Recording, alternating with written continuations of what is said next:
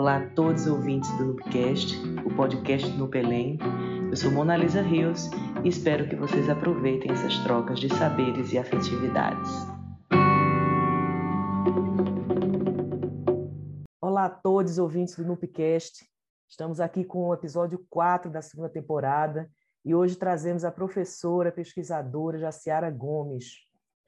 Ela é professora adjunta na UPE, atuando na graduação em Letras e no Prof. Letras. Atua como docente no programa de pós-graduação em Direitos Humanos da UFPE. Realiza pesquisas em análise crítica do discurso, campo em que investiga práticas culturais, discursivas e de letramentos. Ela também coordena o grupo de pesquisa LEPDIC pela UPE Campus Garanhuns. Então, Jaciara, muito bem-vinda. Somos muito honradas com a tua presença, a tua disponibilidade de dialogar conosco, né? E eu já ia começar pedindo a você falar um pouco sobre você mesmo, suas pesquisas acadêmicas, para o nosso público conhecer mais e a gente ir dialogando. Pode ser? Oi, Mona Lisa. É, eu quero dizer primeiro que eu estou muito feliz em mais uma vez poder trocar com vocês, né, com o pessoal do Nupelém e agora através do Nupcast.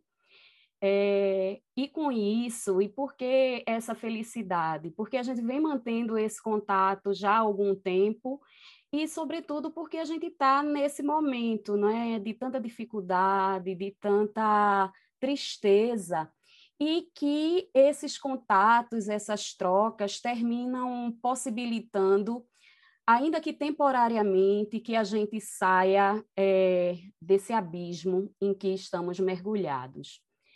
Bom, é, falando um pouco de mim, eu nasci é, no Alto José do Pinho e cresci numa comunidade é, na Tamarineira, isso zona norte do Recife, né? Eu começo a me apresentar por aí porque penso que esse lugar e, e, essa apresentação vão dizer de minha constituição profissional também. E aí eu posso acrescentar a apresentação que você já trouxe, que é uma apresentação do lápis, né, que é essa apresentação mais formal. Eu posso acrescentar isso que eu sou uma mulher, uma professora, uma pesquisadora, uma pessoa atenta e interessada pela vida, é, inconformada com as desigualdades e com as injustiças. E é nesse lugar, ou é nessa constituição de inconformismo que me habita, que me constitui, que eu é, levanto as inquietações para a pesquisa acadêmica. Isso vai explicar e vai dizer muito por que eu enveredei no campo da análise crítica do discurso, que é uma perspectiva é, socialmente engajada, textualmente orientada, e é nessa área que eu me volto a estudar gênero, raça e, consequentemente, violência. Bom, e aí, para transitar por esses dois temas macro, não é que terminam é, se transformando em três, já que a gente chega à dimensão da violência, eu busco dois lugares de paixão, que eu costumo avaliar como dois lugares de paixão, que são o ensino de língua portuguesa, então eu investigo gênero e raça na perspectiva de práticas de leitura e escrita no ensino de língua, e também em práticas culturais, práticas culturais periféricas, que é um outro lugar também de paixão. E aí, dialogando com os estudos culturais, não é? numa perspectiva afrodiaspórica, de constituição de identidades, reconhecendo nessas o hibridismo a partir da, da perspectiva de Stuart Hall, por exemplo.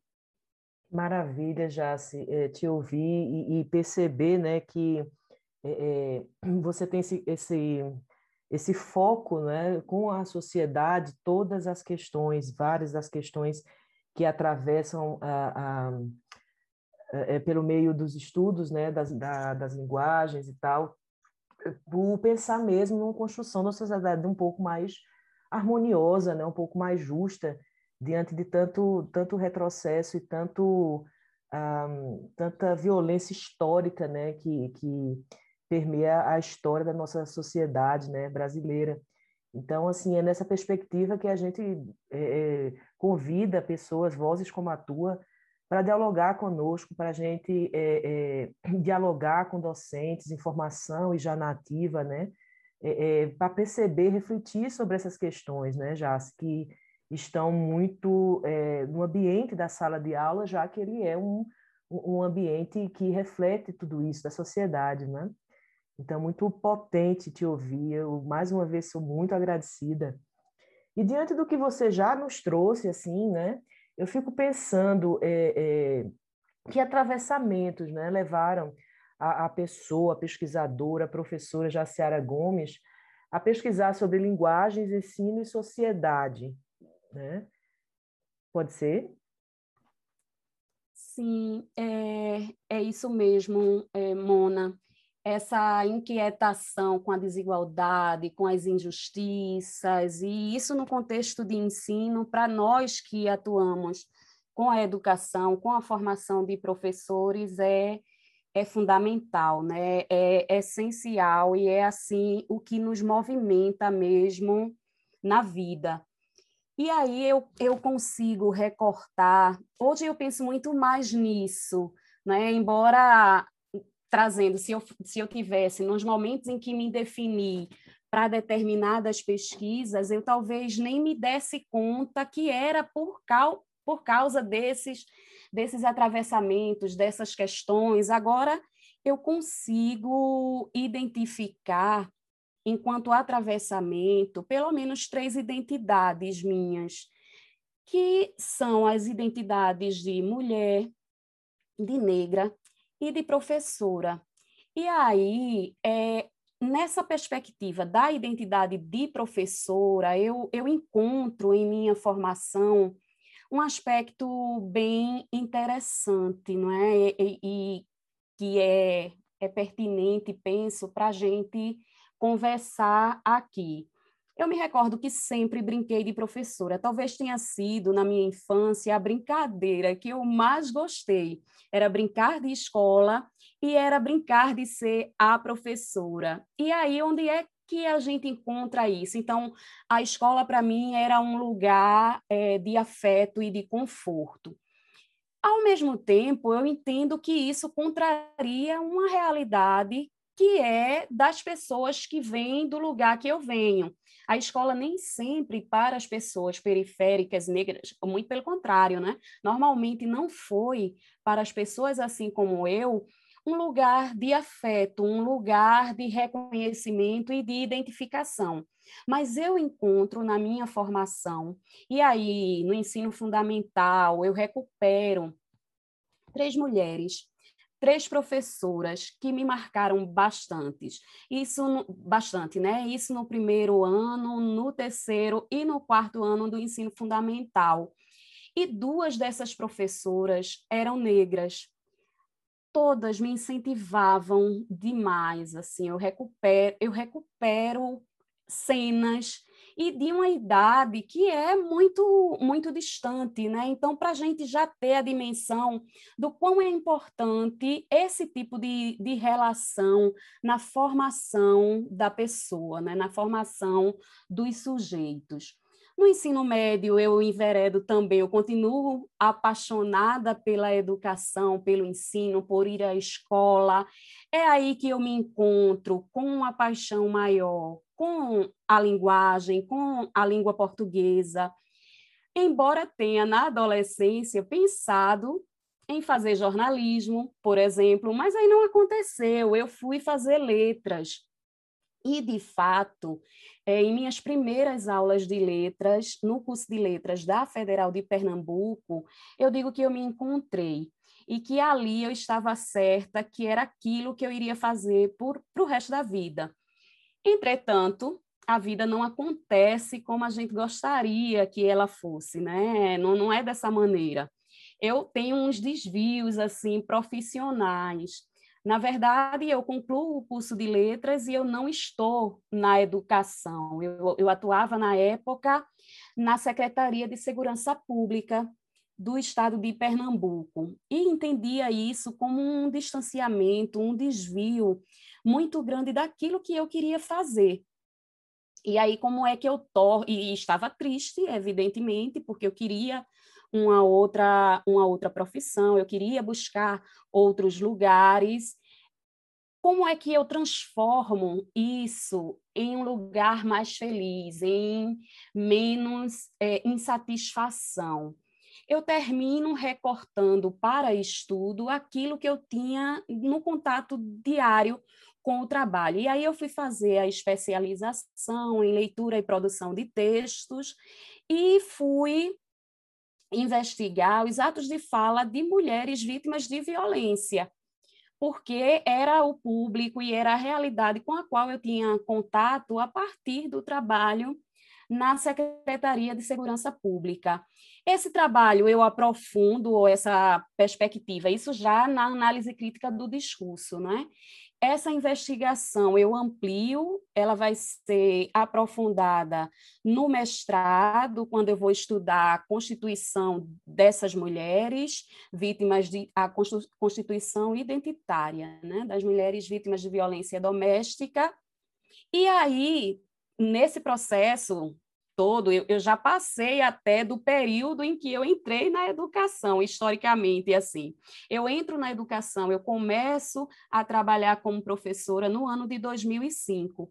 Nesse mesmo ano, eu estava fazendo já especialização, porque estava nessa busca e numa insatisfação por aquele lugar profissional que eu ocupava.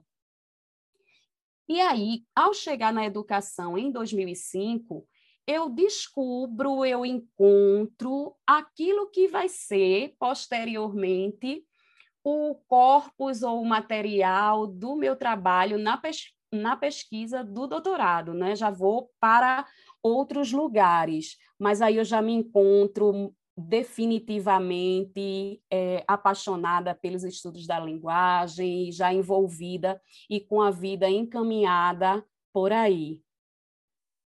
A tua fala agora, Jaciara, é, me fez lembrar é, duas questões importantes para mim, muito cara para mim, como você sabe, também sou professora, né? É, e como você, eu sou muito uh, apaixonada pela área, no sentido de que move, não naquele sentido é, é, romântico capitalista de que a gente deve trabalhar por amor, né? Que a gente sabe que está é, por aí pelos discursos hegemônicos, né? Então, uhum a primeira, já é a questão da, da, da gente questionar o próprio currículo né, escolar. Como você coloca, é, os currículos oficiais, eles não é, é, atingem, eu acho que mais de, da metade da população brasileira, não é? E, e, e a gente tem um, um, monofoco nos currículos, uma focalização muito euro, eurocêntrica, né? Eu não sei se você concorda com o que eu estou dizendo agora, mas me suscitou muito pensar nisso quando você é, é, é, é reflete, né? É, tanto da tua formação pessoal, até que te levou à profissão da, da, do ensino, como também quando você reflete sobre essa questão de que não dialoga com esse público, né, Jaciara? Não sei se você Exato. concorda. Eu, eu concordo demais. Mona, eu, eu concordo bastante com isso. A gente se reconhece, a gente identifica essas lacunas desde a graduação, não é? Só hoje a gente tem ainda os cursos sendo reformulado, reformulados para cumprir, por exemplo, para atender a uma formação que compreenda a Lei 10.639, por exemplo, é, e muito mais, quando a gente pensa em currículo, a gente pensa na ausência de toda uma literatura que, que, que contemple também e que dê conta de outras, de outras produções para além da, da Europa, né? para além da europeia. Nesse contexto de pandemia, é interessante o quanto por outro lado, né, enquanto a gente está vivendo um momento terrível, essa esse contato com a tecnologia nos ampliou e nos possibilitou trazer e ouvir pessoas muito mais de diferentes espaços, né? Muitas vezes a gente não teria possibilidade de ir a um evento, de encontrar determinados autores, e isso se popularizou de um modo bastante interessante para que a gente conheça outras pessoas que não estão nessa literatura é, formal, acadêmica, que é, pela qual a gente foi formada, por exemplo, que eu não encontro e que eu percebo hoje como, como lacuna nos trabalhos que eu produzi, não é? Hoje eu estudo muito o feminismo negro e autoras do feminismo negro se fazem ausentes, né? São totalmente distantes da discussão que eu fiz, por exemplo, no mestrado, em que estudei, como já disse, a, as mulheres vítimas, a construção de identidade de mulheres vítimas de violência doméstica. Embora eu não tenha recortado única e exclusivamente mulheres negras, mas é fato que, como eu busquei é, entender e estudar, investigar essa, essa constituição essa constituição identitária a partir do depoimento delas em delegacia dessas mulheres em delegacia o contato maior é com o público periférico, é com o público negro, que é a maior vítima e que é a vítima que busca o sistema público de segurança é, para proteção. Então, nesse meu estudo termina que não tem, né? Você encontra pouquíssimos autores que fugiriam a uma tradição aí acadêmica e que nos colocariam mais adequadamente para pensar uma perspectiva de, de mulher negra, por exemplo. E também é, identifico faltas no, na pesquisa do doutorado, que aí vai ser mais recente, né? Eu vou concluir esse doutorado em 2013, mas ainda assim e, e é, faltando, identifico ausências de, de outros estudiosos. Essa tua segunda fala, Jaciara, só me fez reforçar o que eu pensei como segunda questão dentro do que tu falaste inicialmente, né? É, que é justamente as narrativas de si de professores e professoras. Não no sentido apenas memorialístico, quando eu digo apenas, como se fosse apenas um registro historiográfico, mas como um registro de reflexão de como fomos formadas, o que nos formou, quem nos formou, para que a gente entre no lugar que também vai formar outras pessoas, pelo menos do ponto de vista né, é, é, que nos cabe, assim, acadêmico, é, é e pensar na sala de aula né, como o nosso lugar maior de atuação. Né? Então, essas narrativas, e eu tenho percebido muito, gostaria de citar aqui que a, Uf, a UFRN é um centro muito importante desses estudos, né? É, recentemente, a UERN também, com sede em Mossoró. Eu tenho visto muitos trabalhos que apontam para esse lugar. E quando você fala, é, é, Monalisa, eu sinto falta, é, é, hoje, tendo acesso a outras epistemologias, eu sinto falta de ter trabalhado isso, por exemplo, no meu mestrado ou doutorado. E aí eu fico perguntando se, se já é também um espelhamento da nossa própria formação que sequer realmente a gente tinha acesso a, a, a uma perspectiva muito curricular, uma perspectiva decolonial, né, Jaciara? E aí, cada vez mais, eu ficaria muito grata se você pudesse me dizer o que pensa sobre, é, com essas, essas pessoas como você que estão ainda, estão na academia atuando, quando eu digo ainda, é, é, nesse sentido da atuação, e, e sendo resistente mesmo a essas práticas, eu não vou dizer antigas, porque elas são muito atuais, né? É, monofocadas de currículo, pensando em currículo mesmo.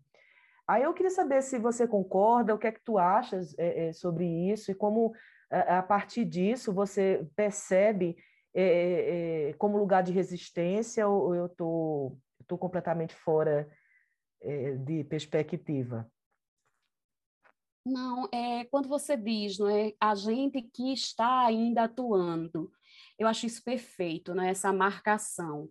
Então, é, é a ideia de que essa formação ela não terminou, ela não se encerrou com a dissertação, ela não se encerrou com a tese, e que bom que a gente tem. Então, vamos pensar de modo mais positivo, no sentido de se essa formação ela não se encerra com esses produtos, vamos assim dizer, e ela não se encerra de fato, a gente está aí no dia a dia, no fazer docente, a gente sabe disso, e a gente está tendo a oportunidade de ter contato com essas outras produções epistemológicas que a gente possa, então, reformular esse olhar, não é? Investigar, transitar por outros caminhos.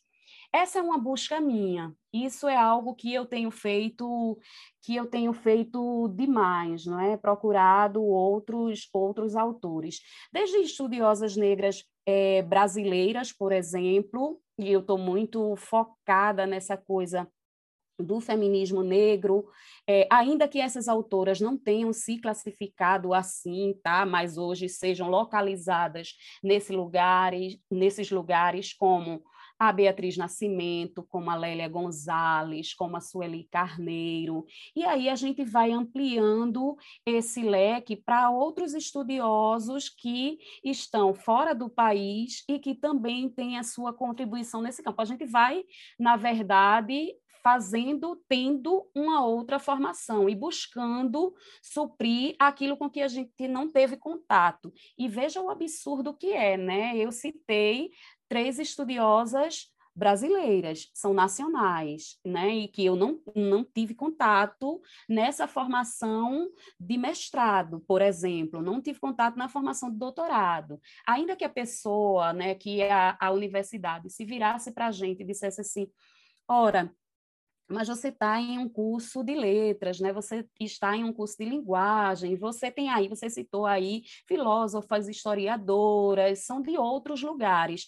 A gente sabe que a gente tem uma formação que deve ser, que precisa ser muito mais ampla, que não se encerra em quem só estuda a língua. E a gente, é, você que trabalha com literatura e, e eu que trabalho com linguística, a gente trabalha numa perspectiva de língua que é língua e sociedade. Então, é, é preciso, mais do que nunca, eu preciso sempre ampliar essas dimensões e aí a gente estabelecer diálogos com esses outros campos, evidentemente, né? E aí a gente vai para a sociologia, para a antropologia, para a filosofia e seria ótimo que a gente pudesse, eu tivesse tido a oportunidade de ler essas pessoas nesse momento de formação. Como não aconteceu, a gente busca agora e, e busca na pretensão de que a gente possa ser também um, um formador melhor, né? um professor que ofereça um, um leque mais de vozes mais diferenciadas para o nosso aluno, para o nosso professor em formação também, Mona Lisa. Nossa, é muito potente que você fala e eu, eu fico recuperando aqui uma própria ideia de não, não é, um, é uma ideia, uma proposição de Sueli Carneiro, por exemplo, na sua tese que ela defende lá em 2005, quando ela diz o epistemicídio, né? E, e ela questiona é, por que, que esse, essas vozes não estão em lugares de poder como a academia, né? por exemplo. E, e veja que trabalho importante para a gente, e, e acho que suas palavras ecoam isso o tempo inteiro. Gosto muito quando você fala uh, que, que no, nossa formação não é algo acabado, né? não é algo concluso, né? nós estamos em eterna, em eterna eh, continuidade né, desses estudos e, assim, para mim, tanto do pessoal é, quanto no, do ponto de vista de professora também, é muito acalentador, eu diria, ouvir isso que você diz, sabe? De saber que a gente encontra é, pessoas que estão nesses, nesses espaços de poder é, e, e, que vêm atuando de forma a, a questionar toda essa eu não sei nem que palavra eu diria, mas uma grande injustiça, né? Que, que tem ocorrido que apaga tantos corpos, né, Jaciara? Então, eu fico muito feliz em ouvir é, é, Paulo Freireana que somos, é, eu digo somos, é, me perdoe usar o teu lugar, mas assim, pensando sim, na sim. questão né, da, da pluralidade da nossa formação e que saberes eles são saberes diferentes, não saberes um melhor do que o outro, né? E pensando nisso, Jaciara, eu fico é, é, lembrando aqui de um grupo de pesquisa, né, que você vem que você vem é, é, construindo na, na universidade é, e que eu acompanho pelas redes sociais e, e cada vez mais nossas parcerias, né, só tem fomentado o meu interesse, né, nas pesquisas que vocês vinculam, que é o LEPDIC na UPE. Aí eu, se você queria pedir, se você puder comentar que é, que é o LEPDIC, como é que ele surge, por que, que ele surge, é, quais as pesquisas vincula, algo do tipo, o nosso conhecimento mesmo, é, é, e para que a gente vá somando forças também, é, se possível, né, nesse, nesse caminhar, que eu considero Ai. muito importante. Ah, que ótimo, que ótimo, Mona, poder falar, poder falar do grupo, não é? É, é, o LEPDIC é um grupo de pesquisas em letramentos e práticas discursivas e culturais que eu coordeno.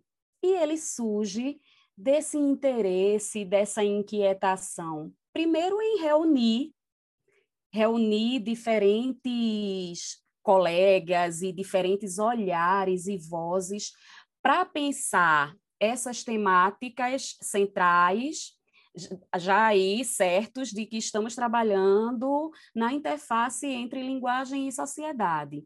E, a, e aí a gente reunir docentes, pesquisadores e, e formar o nosso alunado nessa perspectiva também de trabalhar com letramentos, práticas discursivas e culturais. O grupo é interinstitucional, ele reúne grupo, é, professores, pesquisadores, tanto da UPE, que é de onde eu sou, né, onde eu atuo, de linguística e de literatura, o que é bem legal também, a gente poder transitar nessas e trocar nesses dois lugares.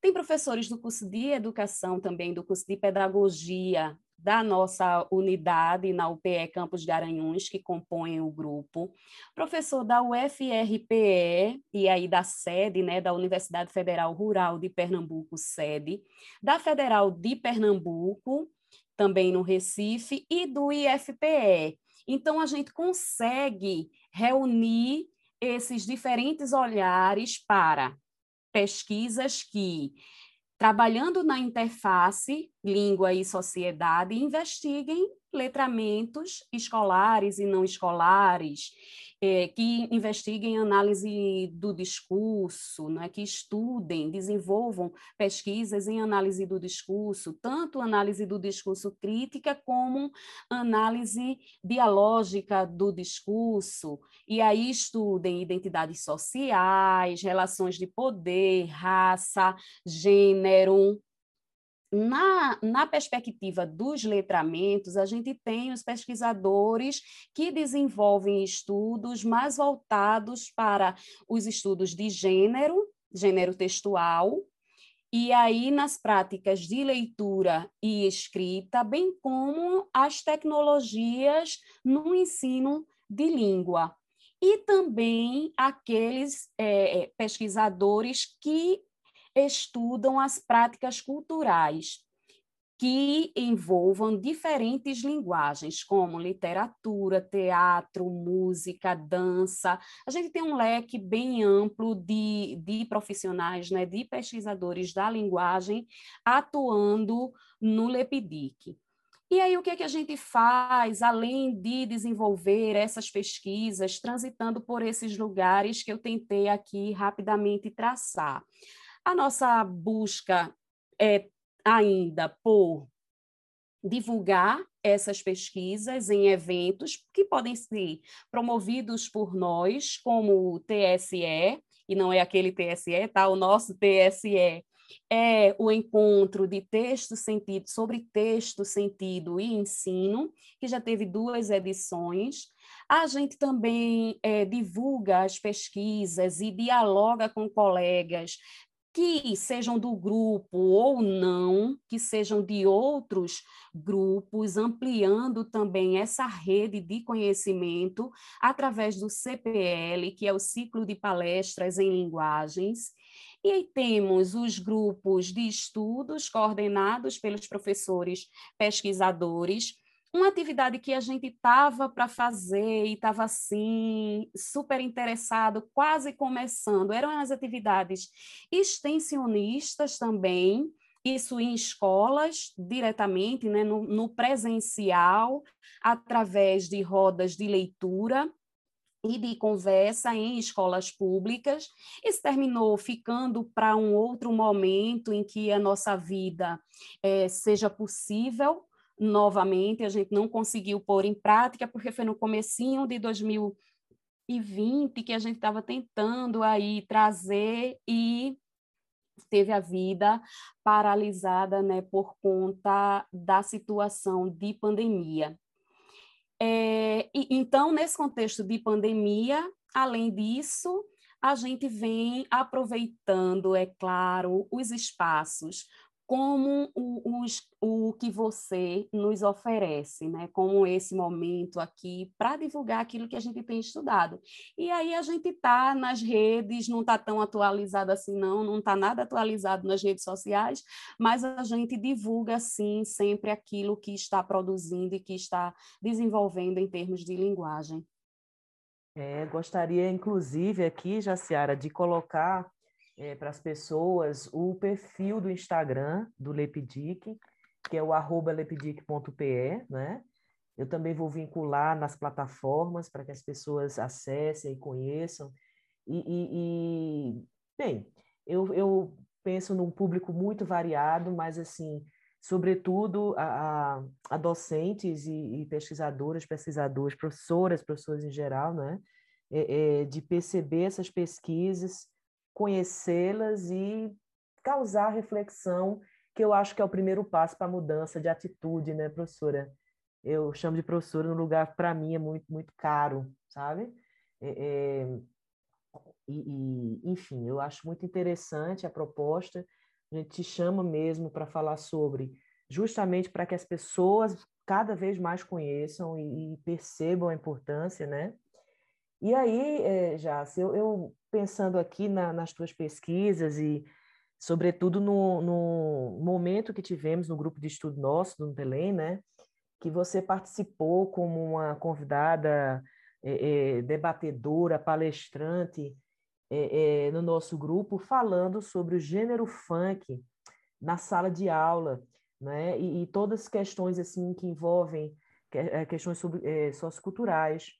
E aí, para a gente, né, ainda nesse, nesse passo né, da gente é, divulgar mais essas pesquisas, eu pediria a você, é, por gentileza, para falar um pouco sobre isso, é, para que a gente possa conhecer mais. Pode ser? Ah, claro, claro. É, como eu disse, eu, eu, sou de periferia, né, Mona? Eu sou ali da zona norte do Recife. Eu disse que eu nasci no Alto José do Pinho, mas eu cresci é, na Tamarineira, que era uma comunidade bem próxima do Alto. Então, o funk esteve em minha vida, assim como toda produção cultural negra periférica do país como um todo ainda que Pernambuco, naquela época da minha infância, não produzisse. Isso está na minha vivência. Eu frequentei o América, eu frequentei funk no América, que é também um clube da Zona Norte. Né? O pessoal de hoje deve dizer: oh, o América não, não toca nada, né? não, não é um, um, um clube mais, está lá a casa parada, embargada pela justiça e, e tudo, ou pelo menos estava nas últimas notícias que eu tive mas, assim, da minha realidade de adolescente periférica que consome o que é produzido pela periferia, eu estou trazendo isso num primeiro momento para dizer que assim como o Djonga, né, dizer, disse recente em uma entrevista, dizer que o funk me constitui, o funk é parte de mim, antes de se tornar um objeto de estudo para mim na universidade. Bom, além desse contato, por estar ali na periferia e, e, e ser negra e consumir a partir do território, do espaço, eu disse que em 2005 eu fui atuar na educação. E aí é quando o funk chega para mim em um outro lugar. Eu fui trabalhar na Escola Padre Machado, em Casa Amarela, uma escola da rede pública uh, do Estado, né? E eu percebi, desenvolvendo as minhas atividades, grupos de alunos, eu, eu fiquei responsável por sexta, sexto ano e sétimo ano, turmas do sexto e do sétimo. E percebi nessas duas turmas que alguns alunos não se envolviam com as minhas propostas de produção de texto, de leitura, que eu estava numa perspectiva muito distante para certos grupos. E fiquei inquieta com isso. Eles me provocaram, né? Poxa, eu estou aqui super esforçada. Já estava num clima super feliz, porque eu disse que eu estava no outro trabalho que não me realizava e o que, o que eu queria era a educação. Então, eu já estava extremamente feliz, eu estava chegando à educação cheia de sonhos e não estava trazendo aqueles alunos para mim, né? Para viver aquele sonho comigo. De repente, são eles que me levam para viver o sonho deles. E, e por que, que eu digo isso? Porque eu perceber que eu não estava envolvendo os alunos nas práticas que, que vinha desenvolvendo, eu comecei a me aproximar deles, a conversar com eles, e eu descubro que esses alunos é, adoram funk, são fãs do MC Leozinho, o general, né, que é um artista é, pernambucano. E aí eu me dou conta, eu me deparo, né, com essa outra, com essa outra realidade. Eu já tinha ouvido o MC Leozinho lá onde eu morava, porque o, os meus vizinhos costumavam ouvir, e som na periferia é som comunitário, é som para todo mundo. Então, eu já tinha escutado, por exemplo, é, se brotar na João, vai virar peneira. Se liga bolado, que na João de Barros não é brincadeira. Só não abuse da sorte, se vier na minha favela, só vai encontrar a morte. Esse recorte que eu faço e está em diferentes partes da letra dessa, dessa produção do MC Leozinho, tá? E aí eu já tinha escutado isso ali onde eu morava, mas eu não fazia ideia do que estava acontecendo na cena pernambucana a respeito de funk. E são os meus alunos que me dão essa história, que me contam essa história e que me apresentam verdadeiramente o MC Leozinho e o funk pernambucano. E que, além disso, se apresentam para mim como produtores de funk, eles se colocam como MCs, e aí eu trouxe também, eu posso dizer aqui, né, posso trazer aqui para a gente dois trechos produzidos por esses, por esses alunos. Um diz o seguinte: o meu bonde é pesado e faz vacilão tremer. Nós somos conhecidos, os perversos do DMC. Não quero imitar ninguém, eu tenho cabeça, irmão. Somos do bonde pesado, do morro da Conceição. Esse menino usava o pseudônimo de MC Amata, tinha 14 anos e se dizia integrante do DMC, ou Demônios do Morro da Conceição. Um outro recorte é de um menino de 16 anos que se autodenominava como MC Zebu e se dizia integrante do TCA, Terroristas do Córrego da Areia. E o trecho é o seguinte: Eu sou MC Zebu e só ando de fuzil. Pode vir boco e bolado. Eu só respeito Leozinho. Esse tal lá de bolado só quer ser o rochedão. O Anselmo pegou ele deu-lhe tapa e arrastão. Então, nesses dois trechos, assim como na, na letra né, do Se Brotar na João, do MC Leozinho, a gente percebe uma disputa de territórios, um, uma violência latente para dizer quem é o, o, o, lugar, qual lugar da cidade é mais poderoso, e isso revela algo que estava acontecendo nos bailes funk em Pernambuco, que eram os bailes de corredor, assim como aconteceu na década de 90 no Rio de Janeiro. E isso Pernambuco estava vivendo né, é, no, no começo dos anos 2000. Eram chamados funks proibidões e que o funk já começava ali a ser tratado pela Secretaria de Segurança Pública do Estado, com a imprensa em cima, não é? Com pelo menos Jornal do Comércio, Diário de Pernambuco, sempre ali todo final de semana com matérias negativas a respeito do movimento que acontecia, do movimento cultural periférico que se presentificava ali, que se começava a ganhar cada vez mais força nessa no, no cenário pernambucano. Isso também pode ser visto e é registrado, denunciado no estudo da historiadora Juliana Bragança, por exemplo, né? É, no livro Preso na Gaiola, a criminalização do funk carioca, nas páginas do Jornal do, do, Brasil. A professora Juliana Bragança ela faz uma investigação que vai apontar como houve a construção do inimigo funk, funkeiro, a partir do trabalho é, propagado pela mídia. Em Pernambuco, a gente reconhece e identifica passos, movimentos dessa natureza, embora o meu estudo não vá dar conta disso, não é? ele parte disso, mas o que e como eu disse, é, o funk não se torna para mim estudo nesse primeiro momento, ou estudo do ponto de vista acadêmico, nesse primeiro momento, mas aí eu já estava totalmente é, envolvida por aquilo, por aquela cena e por aquela realidade que esses alunos me apresentaram.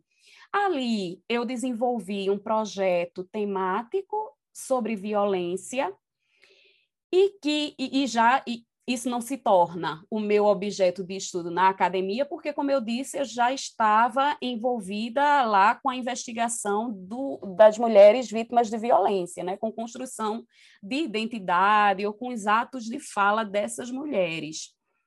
Mas é, era isso que eu queria, e eu sabia que em algum momento eu iria investigar isso do ponto de vista de, de um fazer é, é, acadêmico, de pesquisa. Eu faço a seleção para esse doutorado em 2008, e aí o, o, doutorado em Linguística da Universidade Federal de Pernambuco em 2008, com um projeto sobre funk, para investigar essa cena pernambucana a partir do MC Leozinho. Eu inicio o curso em 2009, e aí, nesse nesse desenvolver do projeto, esse cenário pernambucano, ele já foi tendo que ser reconfigurado, porque como eu disse, que o funk ele passou a ser tratado pela Secretaria de Segurança Pública, os bailes foram fechados, esses meninos foram sofreram um, processo de criminalização bastante intenso e aí tiveram que se reinventar. E como é que eles se reinventam? A, a, periferia pernambucana tem uma cena, uma cena brega, não é? Uma cena da música romântica bem forte. O, o baile é a casa de show, que promovesse shows de funk apenas, ela estava é, condenada, ela ia fechar e não, não poderia é, é, mais divulgar trabalho de ninguém. O que é que se faz para se manter vivo nas comunidades? Ganha mais evidência, cada vez maior evidência para a música brega, que já era forte no estado, sempre foi. A gente tem o Reginaldo Rossi, né, para dizer isso. A gente tem muitas, muitos outros nomes, é claro, mas eu estou só trazendo assim um, um, registro que talvez seja mais nacional para que a gente entenda que isso está na identidade do pernambucano, já estava.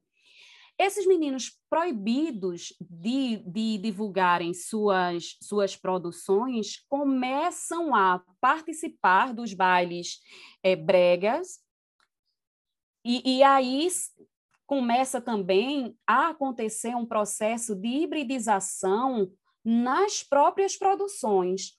uma hibridização do gênero funk, que vai com o brega, com o tecnobrega, com o batidão da Paraíba, e aí você vai ter o surgimento, o nascimento do brega funk e o surgimento de outros nomes nessa cena pernambucana, como nomes como MC Sheldon, MCs Metal e Cego. Então, foi com esses três artistas, né, ou grupos, que eu fechei a minha pesquisa sobre os significados do funk pernambucano. É uma temática que me mobiliza, que me emociona e que ainda desperta em mim extremo interesse. Hoje, tanto do ponto de vista para estudar a, a questão feminina, e aí eu tenho divulgado é, questões a respeito da Raíssa Dias, né, da produção de, de, um funk brega empoderado a partir do trabalho de Raíssa Dias, mas algo que eu já apontava lá no, como diferencial do MC Leozinho é a sua interlocução com o sistema carcerário. Isso já apontava no, nas considerações de trabalhos para trabalhos futuros lá em 2013, e que hoje eu tenho me voltado para essa dimensão, porque acho que essa, essa, esse registro ou esse, essa interlocução que o general estabelece com o sistema carcerário, isso vai dizer muito da população negra brasileira, e não é nem da população negra em Pernambuco. Né? O Brasil ocupa o terceiro lugar em número mundial, né, em número de pessoas privadas de liberdade. E quase 70%, 66%, a última vez que verifiquei isso, quase 66%, e os dados não, não são atualizados, lamentavelmente, quase 66% da população carcerária é de pessoas negras. Então, a gente tem muito para conversar desse lugar e a partir dessa produção periférica. Nossa, que, que maravilha ouvir isso. É, porque me fez pensar também, Jaciara, a questão é, da. E aí, puxando um pouco para a literatura também, a questão do cânone, é, do gênero canção né, em si, é, é, que aí aliada letra e música. Né? E eu falo disso porque eu acredito que quando o cânone reza determinadas regras, se há por trás, na verdade, uma grande manipulação ideológica política, né? De cerceamento de corpos, de cerceamento de liberdades pessoais, não é? de apagamento da, das crudelidades, a grande, grande abismo das injustiças sociais no país, que a, a canção, o funk quanto gênero musical, vinculando suas canções, é, é, desafia tudo isso, né? ou seja, toda essa fantasia meio que mitológica, sendo bem redundante, é, é, é, criada né, pelo, pelo hegemônico, é como se o funk viesse e dissesse: olha, olha aqui o espelho. E aí, por exemplo, o funk não entra na escola porque, claro, né, professora, é, vincula linguagem chula, que é terrível, não é aceitável né, para a família tradicional brasileira. Então já se há essa recusa, né? E antes de eu ouvir, um, é, se você puder comentar sobre isso, eu me lembro aqui, professora, que um amigo meu, uma pessoa muito querida, professor Isaac Alexandre, lá da Paraíba, é, ele é profissional FCG de, de Sumé, ele conheceu o músico Escurinho, não sei se tu conheces. Ele é, é, Escurinho, ele é de Serra Talhada, daqui de Pernambuco, mas que se radicou para João Pessoa há muitos anos, é um homem de quase 60 anos agora, foi candidato a vereador para João Pessoa no passado, e ele disse ao Isaac o seguinte: mas o pessoal chega aqui na periferia e fala que é, o pessoal não consome Chico Buarque porque não entende, porque é um povo assim incauto, um povo que não tem cultura, porque se fala muito disso, né, professora? Cultura como se fosse um bem assim intocável, burguês, né? Essa visão burguesa de se ver a, a cultura. E ele fez assim, olha, o pessoal não consome é porque é caro pagar 400 conto no show de Chico Buarque, por exemplo. As pessoas não têm essa condição, né? As pessoas não vê por exemplo, é, é, Chico Buarque é, é, na, na, com mais facilidade, agora com essas plataformas que o acesso, obviamente, perpassa aí questões de financeiras, né, questão de classe, e ele questiona isso. Será que a população é que produz ou que consome algo, entre 50 aspas, de origem é, é, dúbia ou, ou, ou, de má qualidade, ou o cânone estabelece condições de vinculação ou não dessas obras, né? E aí isso me eu me questiono muito nisso a partir dessa tua fala, dessa tua pesquisa, e se você puder comentar sobre se o o que é que você acha é, disso? Eu ficaria muito grata. É bem, é bem realidade, né? Isso. E, e quando a gente olha para esse fazer da escola, é, esse estabelecimento de barreiras, né? Da, e, e também de uma hierarquia, de uma hierarquia que vai supervalorizar aquilo que o outro não pode ter, né? Que não vai chegar aquele outro, exatamente como um marcador de distanciamento, de validação e até da própria humanidade. E aí a gente vai ter aquilo que vai ser classificado enquanto fazer cultural e um outro não é cultura.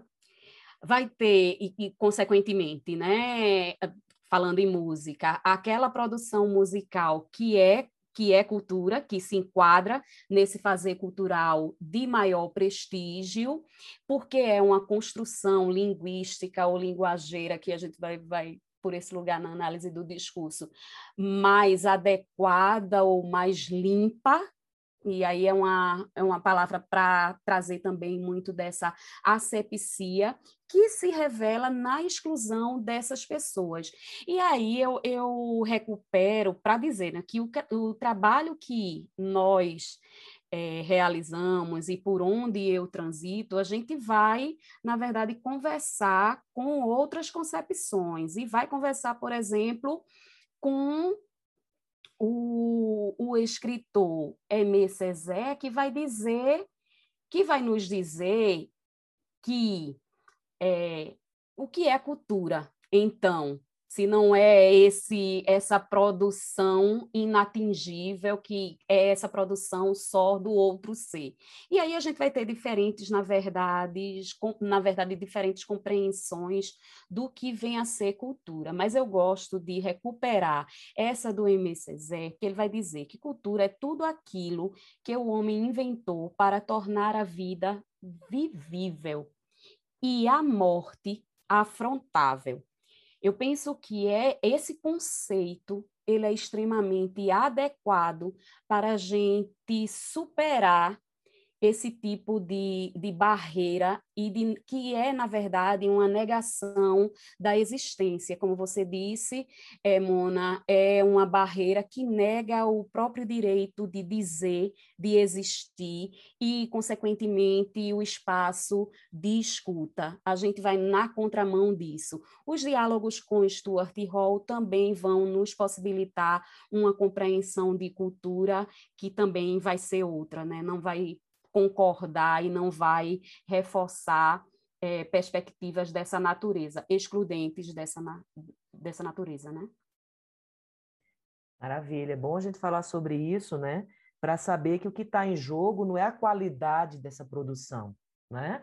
Mas de onde essa produção vem, né, professora? Exatamente. É, é... Quem é que faz? De onde é que ela vem? Como quem são? Quem pode dizer? Como é que diz? Então, e com isso aí, deixa eu já marcar um outro lugar, né, que é, que é o lugar teórico, ou explicitar esse lugar, que essa perspectiva que a gente trabalha, ela é uma perspectiva teórico-metodológica marxista, engajada social e politicamente, e, portanto, comprometida com a mudança social. Então, quando você tem um, uma produção periférica dessa natureza, né, que eu estou falando aqui do, do sistema carcerário, né, deixa eu citar um outro trecho, é, do general, é, bateu a saudade dos irmãos no sofrimento. Ai, como eu queria visitar você lá dentro, fazer uma visita, dar um alô, trocar uns papos e lembrar como era bom os tempos do passado, para que os irmãos sobreviva no sofrimento, para quem não sabe, uma visita é demais para quem está lá dentro. Então, veja, é, ele traz toda uma realidade que é uma realidade social que exclui esses sujeitos, mas que não só segregou a um espaço da cidade que tem menos acesso a condições mínimas de higiene, de saúde, de lazer, de cultura, não, que, que é, segregou a ponto tal que leva ao cárcere e, consequentemente, à morte, ou quando não leva à morte. É sobre isso que a gente está está falando, né? E é com isso que a gente está dizendo que outras vozes precisam ser inseridas nesses espaços de poder. Muito necessária essa fala, essa reflexão, né? Bacana que a gente está falando sobre isso num espaço como esse, que, enfim, a gente é, é, pretende que mais pessoas ouçam e, e, e reflitam, né, sobre essas questões e, e, com isso tudo, até agora que a gente tem falado, né, a gente passa aí de uma trajetória tua, é, é, de que te constitui como professora pesquisadora, o teu poder, o teu, tua posição é, política dentro de sala de aula, que a gente sabe que é um fazer político, né? E aí eu pensando bastante na sala de aula, e aí no caso específico teu, no ensino de língua portuguesa, né? Eu pediria aqui a você para falar um pouquinho é, é, de como contribuições como essa assim, é, estão permeadas no ensino de língua portuguesa, né? E, e, partindo mesmo da tua, da tua atuação como professora e pesquisadora, pode ser? Ah, sim.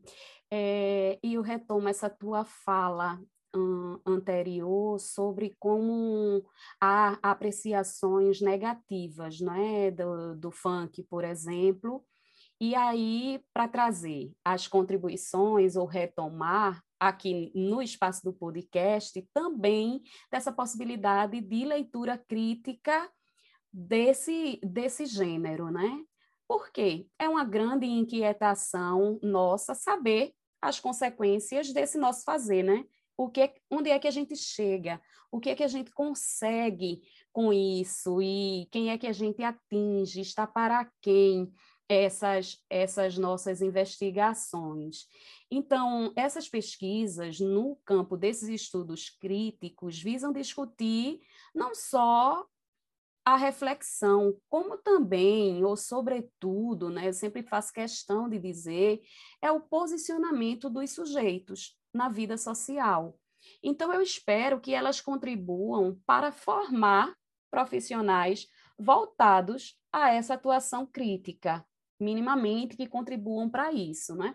Quando a gente se volta para essa prática no ensino de língua, de fato ou mais diretamente, aí eu vou, vou novamente reforçar a ideia ou a necessidade de uma diversidade de textos e de discursos no espaço escolar, consequentemente, a inserção de outras vozes, que as pessoas se percebam enquanto pertencentes a esse espaço e também quanto portadoras de vozes e tendo suas vozes com espaço de escuta, consequentemente. E foi a partir disso né, que a gente já conversou sobre a leitura crítica do funk, mas de, de modo mais concreto, né? que elementos, do ponto de vista dos estudos da linguagem, a gente pode trazer para a escola para trabalhar a partir de letras de funk, que é o recorte, o exemplo que eu estou fazendo aqui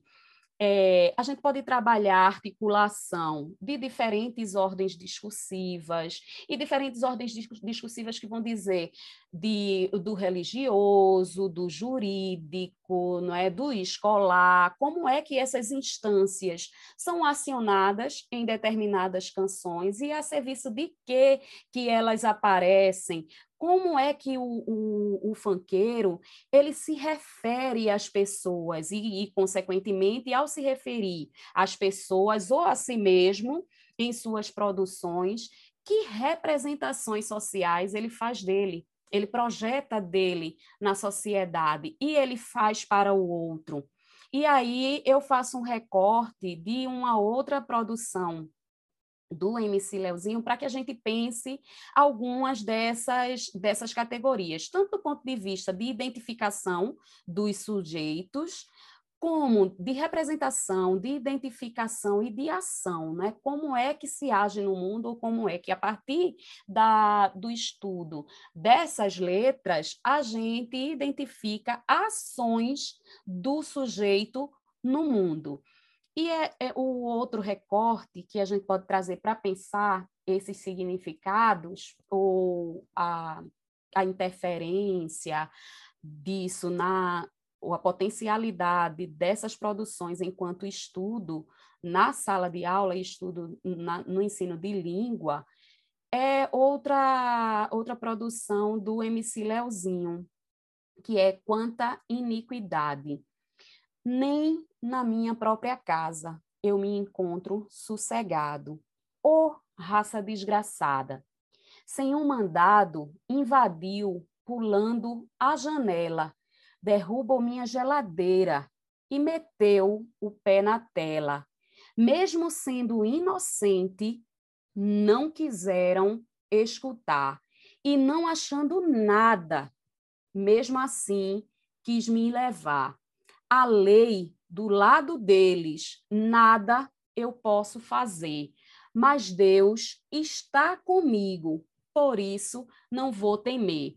Então, quando a gente fala em diferentes instâncias discursivas, a gente reconhece esses domínios discursivos no texto. Aí, é, porque aqui eu fiz um, um, recorte, mas a gente tem essa letra construída enquanto uma oração. Ele começa com ó Senhor, não é? Por que tanta humilhação? Paraíso para os safados, inferno para os irmãos. É, e aí vai, vai, vai produzir toda uma construção que, de fato, representa aqui o, o policial negativamente. Por que representa negativamente? Porque está aqui narrando toda uma situação de violação da sua condição de cidadania. Então, não é, não é nem mesmo cidadão, nem na casa, nem no espaço privado de sua casa tem sossego. E mais, a, é, a, lei está a serviço dessa desigualdade, né? ou, dessa, dessa violação. Olha que, que, que denúncia, né? e uma denúncia que a gente consegue recuperar em fatos nossos cotidianos, em fatos aí do dia a dia, tá? Jacarezinho que é, está ainda sangrando em nós, não é? E que vai e que vai nos doer eternamente, que vai dizer de um Estado que viola a condição de cidadania dessas pessoas e que mata essas pessoas quando não leva preso indevidamente.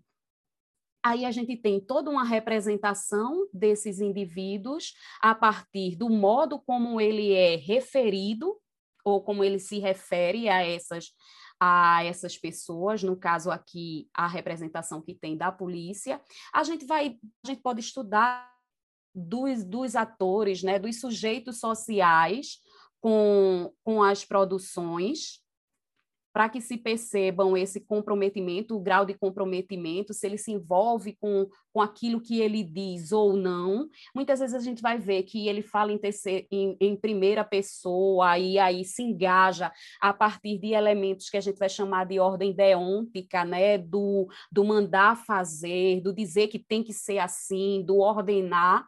E vai ter outros momentos de, que são do ponto de vista mais epistêmico, né? Como, como deveria ser, como poderia, na verdade, como poderia ser, e aí abrindo outras possibilidades para uma condição social que seja diferente. Do ponto de vista da ação, ou dos significados acionais que a gente pode e que a gente tem aí enquanto contribuição para os estudos da linguagem, para o ensino de língua, a gente vai ter os estudos de gênero, não é? Uma estrutura e aí gênero textual, uma, como é que es, essas produções elas se estruturam do ponto de vista genérico na organização própria da sociedade, identificando muitas vezes que as narrativas elas vêm como pano de fundo para uma construção argumentativa muito mais muito mais evidente, muito mais forte nessa textualidade. São produções intertextuais. Aqui a gente vai ter texto bíblico nessa nessa produção, não é? Se tivesse a produção toda, a gente poderia recuperar passagens bíblicas aqui mostrando uma intertextualidade com esse outro lugar. E é, essa realidade sendo construída é, a partir de elementos é, coesivos também, né? Como é que ele se coloca aqui na construção ou na reconstrução da realidade? O que a gente tem enquanto contribuição é, para finalizar esse meu comentário, Mona, é a ideia de que a gente espera contribuir para que a gente olhe para as produções de linguagem, para as produções discursivas, de modo a desnaturalizá-las e conseguir perceber ali que opressões estão sendo produzidas, que instâncias de poder estão em ação e como é que o sujeito também se coloca em relação a essas forças. É maravilha ouvir você falar sobre isso e a gente perceber toda uma dimensão é, crítica né, da, da análise crítica do discurso para dentro do ensino de língua portuguesa e o aprendizado também é, de, de nossos discentes, né? eu digo na escola é, de formação até o ensino médio, e eu fico me questionando assim uh, alguns lugares né, de que se tomam assim essas pessoas que ocupam cargos públicos, políticos, de uh, é, querer, como é que eu posso dizer, falar sobre currículo sem ter é, conhecimento tanto conteudístico, né, quanto da prática, da vivência mesmo do, do processo de aprendizagem, né?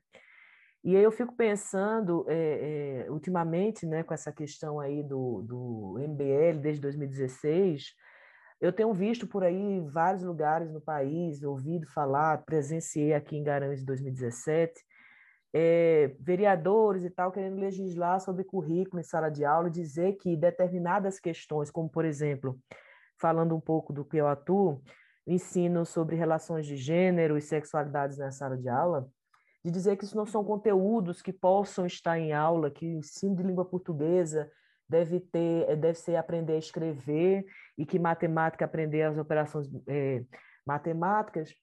É, eu fico é, achando, do, primeiro, é, é, ridículo, né? pela própria ideia mesmo de, de não haver legitimidade alguma de falar sobre, ou sequer legislar sobre, né? falando de uma Câmara de Vereadores, e também é, é, de imaginar o ensino de língua portuguesa, no caso, é como se fosse algo ali que, que é estrutural de uma escola como é que eu posso dizer, tecnicista, por exemplo, né, professora? Então, ouvir esse lugar, Exato. essas possibilidades, né, Jace, de, de, de trabalhar a, a, língua portuguesa, que nada mais é do que cumprir os próprios marcos é, é, é, da educação no país. Legais, legais da Exatamente. educação. Exatamente. É, é perfeito, Mona Lisa. Eu, eu já ia e já, já ia e já fui emendando aqui, roubando a tua palavra para para retomar essa ideia de que quem vai legislar sobre a educação, quem tenta, né, quem ousa, quem quer legislar sobre a educação, desconhece o espaço da educação, desconhece, sobretudo, aqueles documentos e o, o modelo de sociedade que a gente tem enquanto marco para o ensino no país. Então, com isso a, a, gente diz que se você retoma a LDB, não é? Se você retoma os parâmetros curriculares nacionais e agora a, a BNCC, não é a Base Nacional Comum Curricular, o que você vai encontrar aí de objetivo, de pretensão do ensino na educação básica é a formação para a cidadania. E aí a gente pensa o que é cidadania, que cidadania a gente quer, a gente precisa transitar por esses lugares e, e se questionar a respeito dessa, dessa dimensão para dizer que não é a conta do nível de soma e que a linguagem muito, muito do ponto de vista do ensino matemático, não se restringe a isso, mas daquilo que a gente que é propriedade nossa, né, ou que nós temos maior propriedade para, para discutir, que é a linguagem, é, não se constitui dessa maneira, que quando se opta por um texto, ou por outro, há ali um posicionamento, há ali um fazer e um dizer a respeito de quem eu sou e quem eu quero ser ou como eu estou no mundo, e ao mesmo tempo essa projeção para o outro desde essas autorias, se é feminina ou masculina, por exemplo, isso já vai já vai entrar em cena. E é, é interessante a gente pensar isso, e eu sempre recupero a ideia de que essa para essas pessoas parece que o, o mundo não aconteceu nada ao longo do mundo. Como eles negam a história, né? Como eles negam a, a, a vida social como um todo, além da ciência, parece que nada mudou. E a gente ainda está num, num, sujeito e, num, num, momento histórico em que essa complexidade, que não dá conta da complexidade dos indivíduos e que não dá conta da realidade de hoje. Por isso que é, se propõe a, a estabelecer é, proibições, negações a respeito daquilo que a gente pode e precisa, na verdade, e precisa, na verdade, ser, porque as demandas dessa nossa sociedade são outras.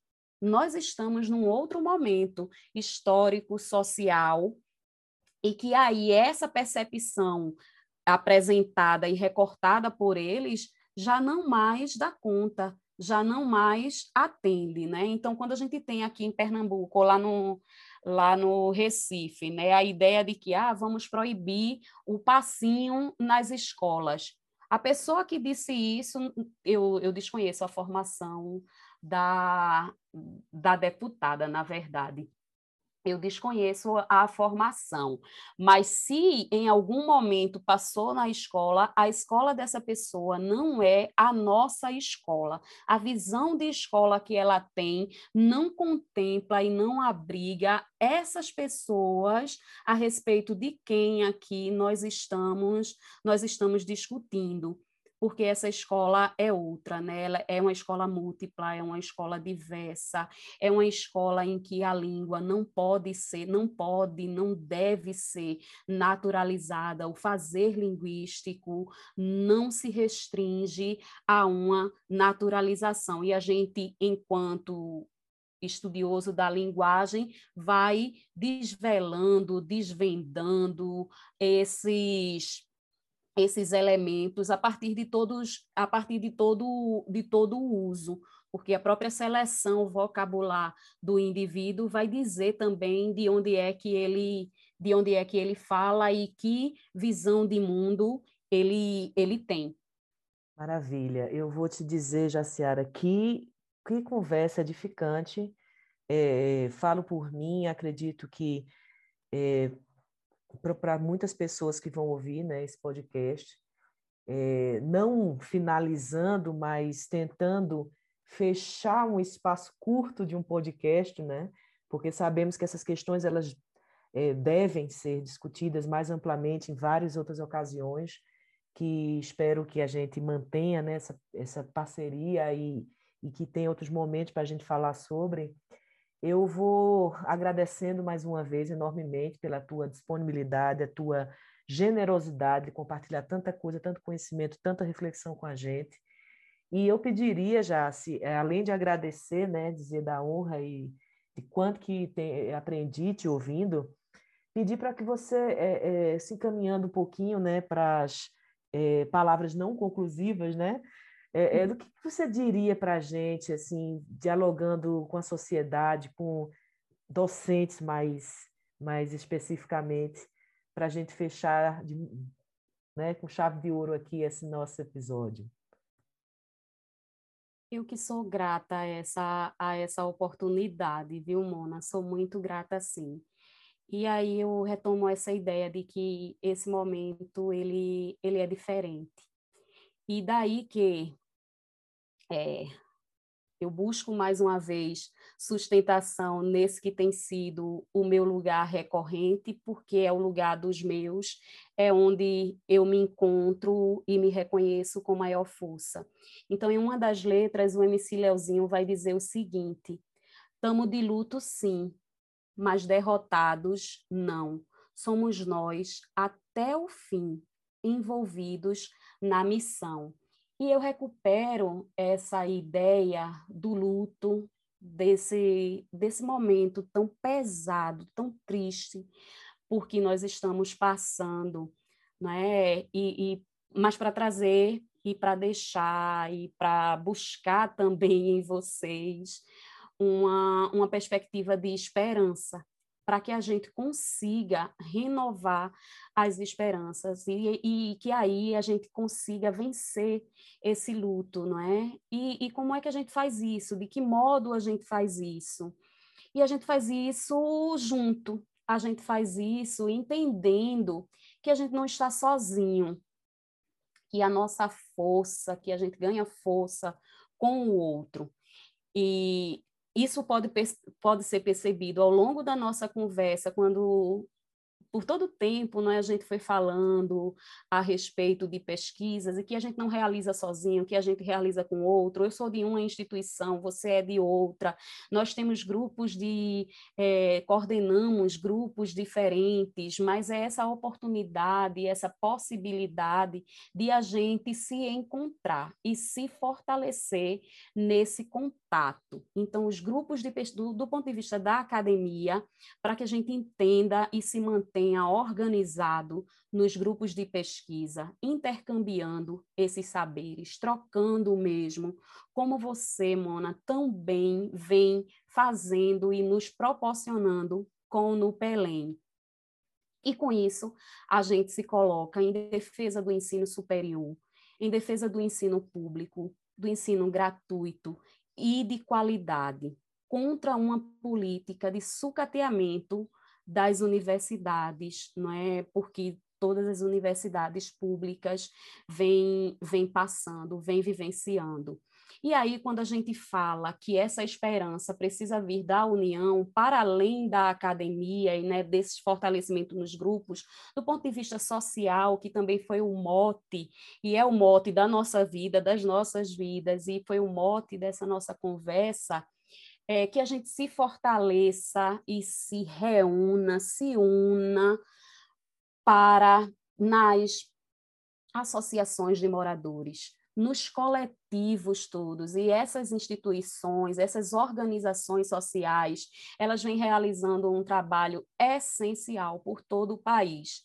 Um país que voltou ao mapa da fome e disso a gente né, não sai.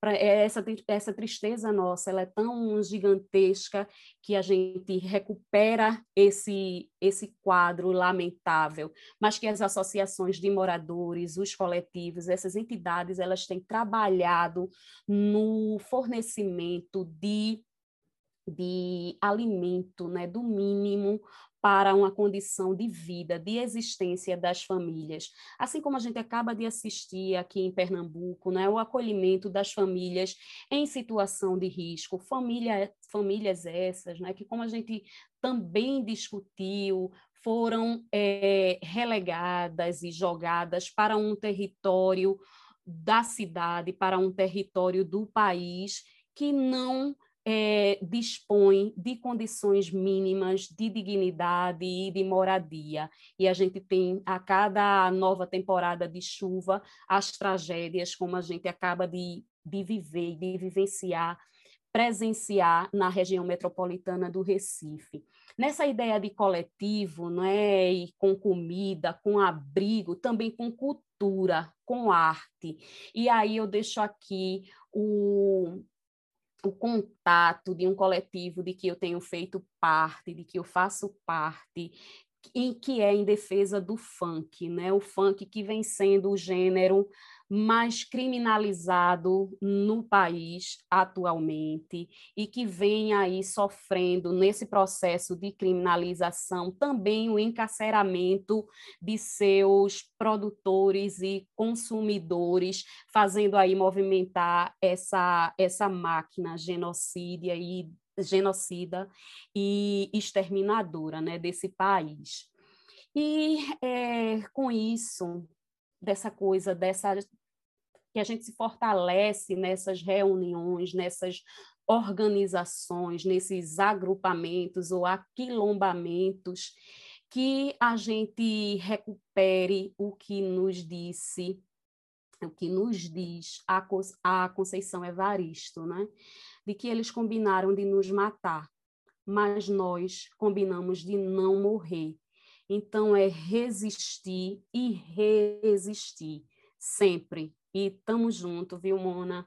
Conte comigo, eu, eu saiba que aqui você tem um espaço também com a gente, um espaço de diálogo, de troca, e eu fico muito feliz sempre em, em estabelecer essa aproximação e essa parceria com você.